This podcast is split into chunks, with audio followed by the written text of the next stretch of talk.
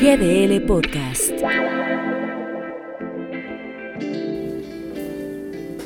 ¿En dónde estamos? A ver, se cumplen 80 días de la tragedia de la línea 12 del metro en la Ciudad de México. Los que eran directivos ya no están. Salieron, si quiere, por la puerta de atrás, sin pena ni gloria, pero sí con lo que parece un perdón y un olvido. Se expone la desaparición y muerte de 56 activistas en México y el presidente evade la pregunta señalando lo mismo de siempre, que es un montaje, que es un acto de sus adversarios, pero sí da tiempo a la política de la sucesión, donde ahora dice sin escrúpulos que él será el destapador. No hay medicamentos. La delincuencia sigue sembrando el terror. Comienzan las inundaciones en poblaciones por el temporal 2021 y sin Fonden pero ya hay lista de presidenciables para el 2024. Elementos de la Guardia Nacional están implicados en un secuestro en Oaxaca. No hay declaraciones. Otro hermano del presidente en el asunto del sobre con dinero. Mientras que las encuestadoras ya comienzan con sus predicciones para la sucesión presidencial. Aumentan los casos de COVID-19 en el país de manera alarmante y las vespertinas no regresan a informar.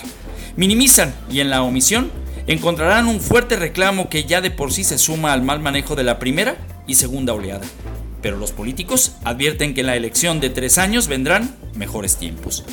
Mientras, los mexicanos seguimos aturdidos. Desde que amanece con el presidente y su mañanera, que queramos o no, marca la agenda, el distractor.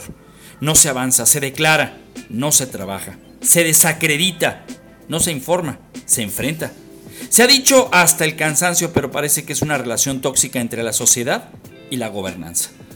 La alianza de gobernadores, esa que se formó como un bloque en contra del gobierno federal, ya no existe, ya no está.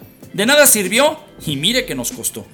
La política es la que nos ha hecho dudar hasta si están vacunando de a de veras o que nos han cegado que en cada rincón una masacre es un invento para desestabilizar o que realmente estamos en manos de la delincuencia créame.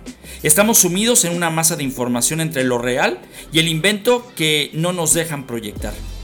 Pero se agradecen, se aceptan las sugerencias para al menos buscar una luz que permita saber si el camino es seguro o ya es demasiado tarde para retomar.